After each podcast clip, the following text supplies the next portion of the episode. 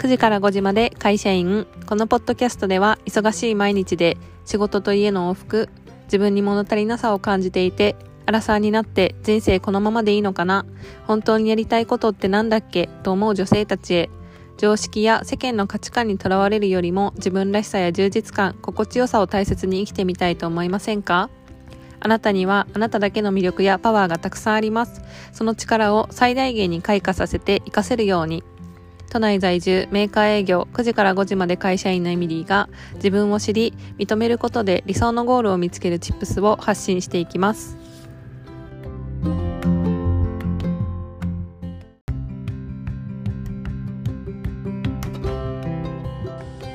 今回のテーマは常に罪悪感が手放せないという人へというテーマでお話ししたいと思います。あのなぜこの、えっと、まず最初にちょっとつぶやきをつぶやきから入りたいと思います。あの私すごい韓国アイドルが好きなんですけどすごいっていうかん？すごいっていうか韓国アイドルが好きなんですけど特にどんなアイドルが好きなのかというとあのガールズアイドルが好きなんですよ。あのボーイズグループも好きだけど韓国アイドルに関しては割と女の子の方がすごい好きでなぜかというとあのもうこれ本当にめっちゃ伝えたいんですけど女の子ってあのすごい変わるんですよ。人から見られたりとか内側の変化がすごい顕著に出るというか別にあの出る人もたくさんいますよ。男の人でもいますけど韓国アイドルの女性たちってそのなんかなんだろうな試練に乗り越える姿っていうのにめっちゃこう私がすごい元気をもらうっていうあのなので韓国アイドルが好きなんですよ。もちろん本人たちの努力ってもうありえないくらいすごいなんか過酷なものだと思うんですよね。そのこっちの楽しんでるファン側からするとすごいキラキラしてるとか美しいとかなんか本当に見てて元気をもらえるなっていう感じなんだけどその裏にその完璧さを保つためにすっごい体の管理とかを頑張っていたりとかもうすごいこう人を魅了するパフォーマンスをあの見せるために練習量が半端なかったりとかあとは最近韓国アイドルの、あのグループのメンバーって韓国だけじゃなくてあのグローバルラインとかって言われるそのいろんな国から来てる日本人もいるしそういう子たちがその異国に行って語学をはじあの語学から頑張ってそこからどんどん語学が上達していったりとかあとはなんかそういう姿を見てるだけでなんかすごいこうあの胸を打たれるというかあとはそのメンバー同士のやり取りとかそういう成長を見てるとなんかもう泣けてくるんですよなんかもう分かんないけどなんか。すごいもう心の底から応援してるみたいな気持ちになるんですよね。だからガールズアイドルが好き。で特にあの最近好きなのはあの、最近あ最近好きなのはっていうか最近見てはっって思っちゃうのはあのー、20のリマちゃんが好きなんですよ。ラッパーラッパーの子が好きで20のリマちゃん。そのジブラさん日本のラッパーのジブラさんの娘さんのリマちゃんがあのーなんだっけ、えっと、最初の NiziU のあのオーディション番組をやってた時のあの最初から出てきてあの自作でラップを作るシーンがあるんですけどそことか見ててもうしびれるしあとは、えっと、最近好きなのはですねあとあのケプラーっていうグループあんまり私詳しくないんですけどひかるちゃんっていう子がいてその子もそのガールズプラネットっていう多分オーディション番組から出てきたみたいなんですけどそのひかるちゃんのその普段の姿とラップしてる時とかパフォーマンスしてる時の姿が本当にギャップがありすぎてめっちゃかっこいいんですよ。最初はこうあの化粧品のコスメの宣伝でケプラーがバーンって出ててひかるちゃんを見た時にあなんか結構普通かもって思ってたんですけど動画を見たら「え何この子」みたいな。なんかすごいもう表情とかがなんかなんだろう。もう目を奪われるそのパフォーマンスみたいなのがめっちゃかっこよかった。あとは IVE っていうグループのあのレイちゃんっていう日本人の女の子がいるんですけどその子もラッパーでその子の声とかラップのこうなんだろう。聞き入っちゃうラップ。なんかラップって結構リズムとかあとはその発音とかあとはなんか表現力みたいなものが結構問われる高度なものだと勝手に思ってるんですけどそのレイちゃんのパフォーマンスもめっちゃかっこいいって思ってもう最近うん、めっちゃ見てますっていう話でしたはいで本編なんですけどあの常に罪悪感が手放せない人へっていうことのあのエピソードを撮ろうと思ったきっかけは会社員してる時って私常に「すいません」が口癖だったんですよ。で何をしてもなんかこう申し訳ないなって思ったりとかあとはもうとっさに条件反射みたいな感じで「あすいません」みたいなな別に怒られてないのに「すいません」みたいな誰かと道すれ違う時もあの挨拶がてら「すいません」みたいなっていう「すいません」が口癖になっちゃってて。あとは他に仕事を任されたりとかあの頑張ってるねって言われただけでもすいませんっていう風に出ちゃう時があってあのその罪悪感って結構手放すことできなかったんですよ会社員で。5年間働いてたけどあの全て払拭しきれたかっていうとやっぱりこうずっと「すいません」って言う回数とかは最後の方は減ってたんですけどあの割とこう癖になっちゃってたなって。でも考えると学生の時って「すいません」ってそんな何回も言ってたかっていうと別に何回も言ってないんですよ。だけど社会に入って人からこう結構理不尽なことで怒られたりとかあとはその人とやっぱりこう数字とかその営業やってたのであの顕著にこう比較されたりとかあとは常に比較される対象っていうのが私よりも20年とか30年先の上の人とかと一緒に仕事してたからそういう人とこうあのプレイヤーとして営業っていうプレイヤーとして比較される時にやっぱりこうキャリアのその年数の違いはあってもその上の人とかやっぱりは評価する人はやっぱりそこをこうもう1年目以降はプロとして見てるっていう風なあな環境にいたからやっぱりその常に自分がなんか足りないとか悪いことしてるなんかもっと努力しなきゃみたいな気持ちで働いてたっていうことがあってなんか常にまだまだとかそのすいませんって言ってたっていうのはちょっと今思い出してこのエピソードを撮ろうと思いました。でもなんかそういうふうに思った時にもしかすると私みたいに「すいません」とか「ちょっと申し訳ないな」とか罪悪感を持ちながら仕事をしてたりとか生きてる人もいるのかもしれないと思ってちょっとこのエピソードを撮ろうと思いましたで今回のエピソードではじゃあちょっとその食べ話せない時にちょっと試してみてほしいことみたいな感じでその変わるきっかけじゃないけど私がこう実際にあのやったことっていうのをちょっとシェアしたいと思います。で1つ目はあの3つあるんですけど1つ目は何ですいませんって言うんだろうっていうふうに1回ちょっと考えてみてほしいんですよね。私はこれは携帯のメモに書いてたんですけどその結構「すいません」って一日に何回もしたんですよだからそのでも「すいません」っていう時って条件反射で言ってるからなんなんで「すいません」って言うんだろうっていうのも考えてなくてで私なんでこんなに罪悪感持ってきてるんだろうって思ったらちょっと一回考えてみようと思って「すいません」って言ったシチュエーションをなんかトイレ休憩とかに書き出すことにしたんですよ。でその例えばその内勤さんと廊下すれ違う時にトイレ行ってそのトイレのトイレに行くまでの道が狭いからなんかこう道を譲る譲ってたんですけど上の人だから。だけどそれでさえも「すいません」って言ってたんですよ。でそういうシチュエーションとかをなんかこの時に「すいません」って言ったみたいな。でその後なんで「すいません」って言ったんだろうってもう一回考えるんですよ。なんかこう自分が悪いことしてる気持ちになったみたいな。なんか申し訳ない気持ちになったっていう風に書いてそういうのを結構メモしていくんですねでそうするとなんかこれってそのすいませんっていうシチュエーションだったのかみたいなところまで自分に質問できるようになっていってで実際に考えるとその自分は悪くない別に怒られてない時にでもすいませんって言ってるっていうことに気づいたんですよね。でなんでそもそもすいませんって言うんだろうっていうのをちょっと深掘りしてみるとその糸口が見えてきたりするのでそうするとじゃあその「すいません」に変えられる言葉はないだろうかみたいな感じで自分で結構深掘りしていくとなんか割とこうそこの部分でまず気づいたものがあったっていうのが一つの糸口としてありました。で2つ目は口癖を変えてみるでこの口癖を変えてみるっていうのは1つ目の「なんですいません」って言うんだろうっていうのから派生した、あのーステップだったんですけど「あのすいません」を「ありがとう」に変えてみようかなっていうふうに思ったんですよ。なぜかというと悪くなくても「すいません」って言ってるしなんか条件反射で「すいません」って言ってる。であの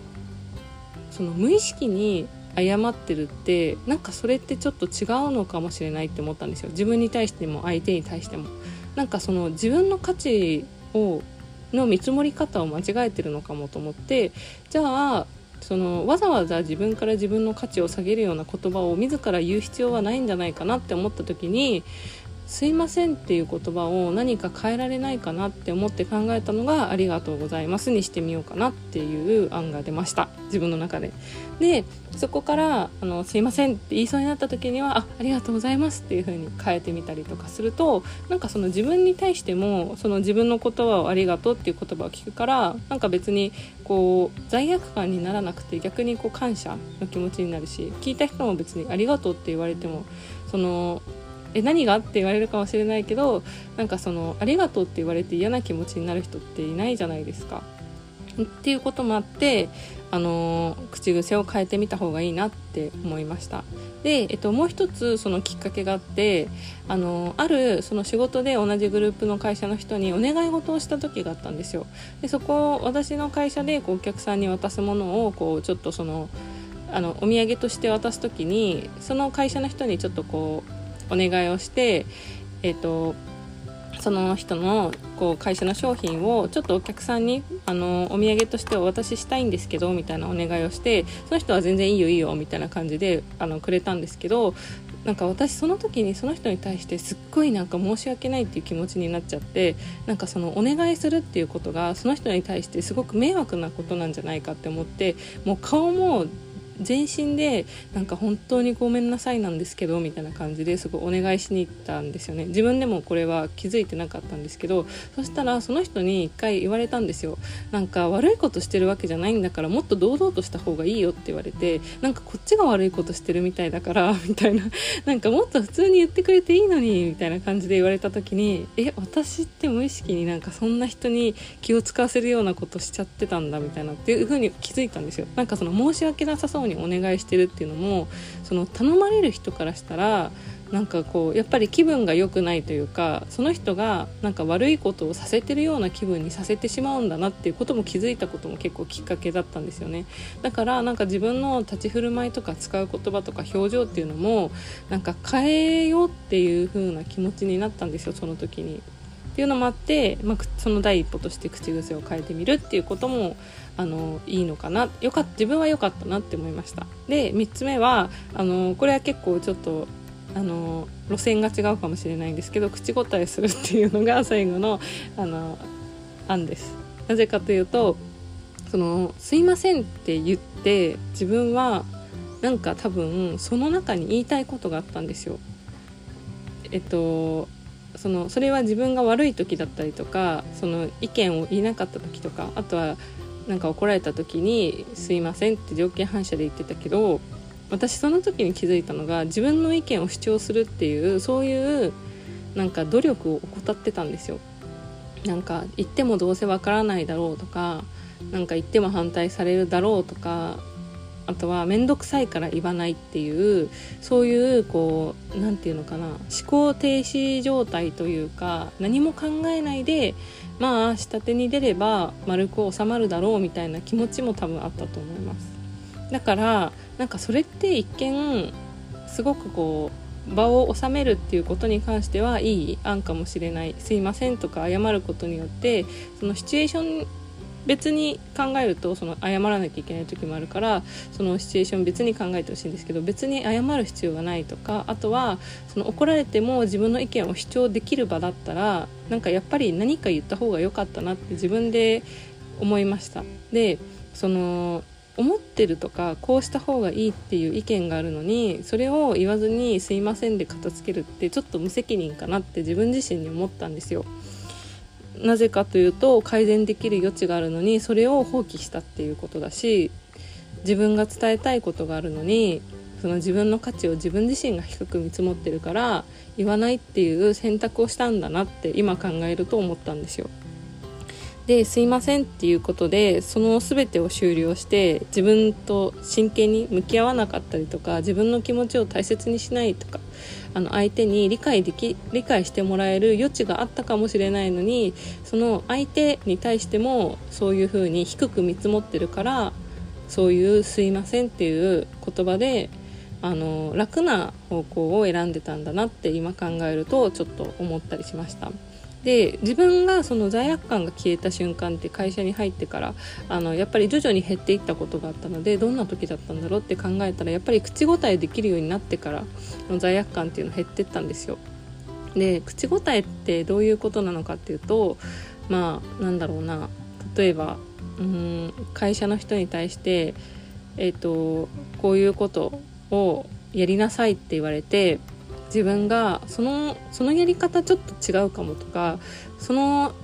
仕事の進め方はもっとこうした方がいいんじゃないかって思った時になんかちょっと言うとするじゃないですか。でいやそれはやめようよみたいな感じで言われて分かりました。すいません。みたいな風にななってたのが罪悪感があった時。で罪悪感が生まれなくなった時は私はこういう風に思うしこういうことをすればこういう結果になるからこういう風にした方がいいと思います。みたいな。そういう風な意見に対してどういう風に思いますか？みたいな。っていう風に自分から言えるように口答えできるようになったりしてからは割とその自分にも相手にも真摯に向けるようになったからその無意識反射的に言う「すいません」っていうのがやっぱり減ったなって今考えると思いました。なのでその今回伝えたいことっていうのはどん何なのかというと私は過去その罪悪感を持ってたっていう時は「すいません」っていうことが口癖だったんですけどそれってその言葉の裏にはこんな自分でごめんなさいって思ってたんですよ。あとは「すいません」っていうことで終了して自分とか他人と真剣に向き合うっていうことをしなかった相手を低く見積もってたからこんなこと言っても分かんないだろうなみたいな風にこう相手の価値も下げてたんですよ。でそれと同時に自分がこんなこと言っても聞き入れてもらえないだろうなっていうふうにその聞き入れる聞き入れないは、まあ、相手の自由だとしてもこれを主張しても何も変わらないだろうっていうふうにその自分の価値を下げてたっていうことでそっちの方がやっぱり楽だし丸く収まるんだけど後からどんどんその罪悪感とかっていうのが芽生えてきて苦しくなってたなっていうのを今考えると思い出しました。からちょっとそういうこうもし同じように罪悪感とかっていうのが手放せないなって思ってる人に対してはあの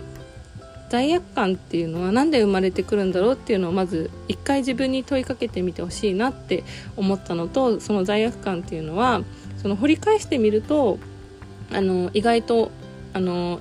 私が自分に対してあの自分自身が価値を低く見積もってたっていうことにつながるようにあの何て言うんだろう違うこう価値観につながっていることがあるからその罪悪感っていうのは深掘りしていってみてもしこう自分でもですね手放せるようにあの手放していいんだよっていう風に伝えたいなと思います。でその手放していいんだよっていうのは何でそういう風に言えるかっていうとあなたはそのままでいいんだよっていうことを伝えたいなっていうこととあとはやっぱり自分のためにもその自分の気持ちを伝えるとか自分について考えてみるっていうその時間を取ったりあとは口答えしてみてちょっとした反抗をしてみるっていうのもなんかいいんじゃないのかなと思って今回のエピソードを撮りました。それではあの次のエピソードでお会いしましょう。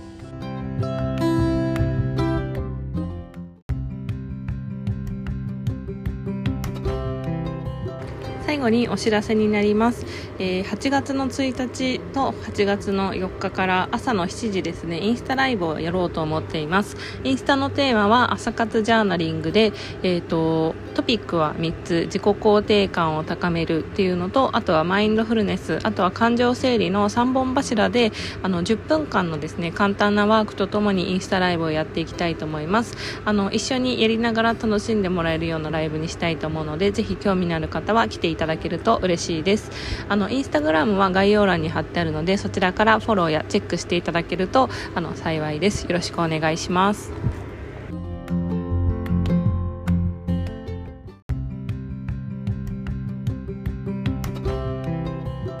最後までお聞きいただきありがとうございました。もしエピソードが面白いと感じてくれた方は、更新の励みになりますので、ぜひフォロー、レビューお願いします。また、会社員としての悩み、人生の不安やモヤモヤ、エンパワーメント、自分らしく生きるヒントなど、興味がある方は、メインページリンクのインスタグラムより、えっ、ー、と、応援メッセージやリクエストをいただけるととても嬉しいです。そのままで素敵なあなたが自分らしく心地よい素敵な一日が過ごせますように。それでは次のエピソードでお会いしましょう。